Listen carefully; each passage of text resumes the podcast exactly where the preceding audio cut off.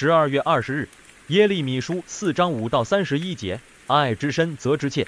这段开始了个新段落，到六章三十节为止都是战争临到以色列人的审判信息。经文开始就让人充满恐惧，因为传来了象征战争的号角声，然后形容敌人凶猛异常，已经动身了。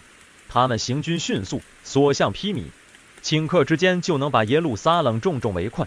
在这凶残如狮子的敌人面前，以色列必败无疑。这时以色列猛然醒悟，原来这敌人是耶和华怒气的彰显。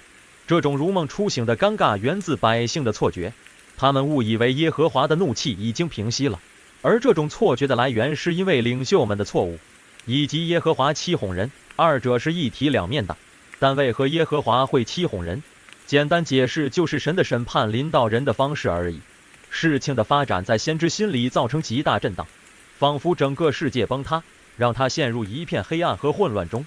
但在这混乱和惊恐中，有一个细小的呻吟在呼唤、期盼和焦急，这就是神呼唤以色列回到他身边的声音。因为耶和华的怒气不是要人灭绝，而是要人悔改得救。这段经文如此严厉，让人不安和颤抖。在猛兽般的敌人步步紧逼之中，人就被迫面对自己想要逃避和忘记的神。信徒常对耶和华的怒气困惑，但问题不在神，而是在于人充满诡诈的心。在致命的危险面前，人无法逃避，必须面对自己犯罪的事实。而耶和华怒气中蕴含的是一颗充满爱的心。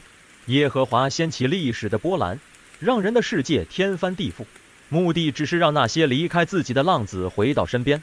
所以，你有觉得神对你无情、过分的责备你吗？请留意看神的心。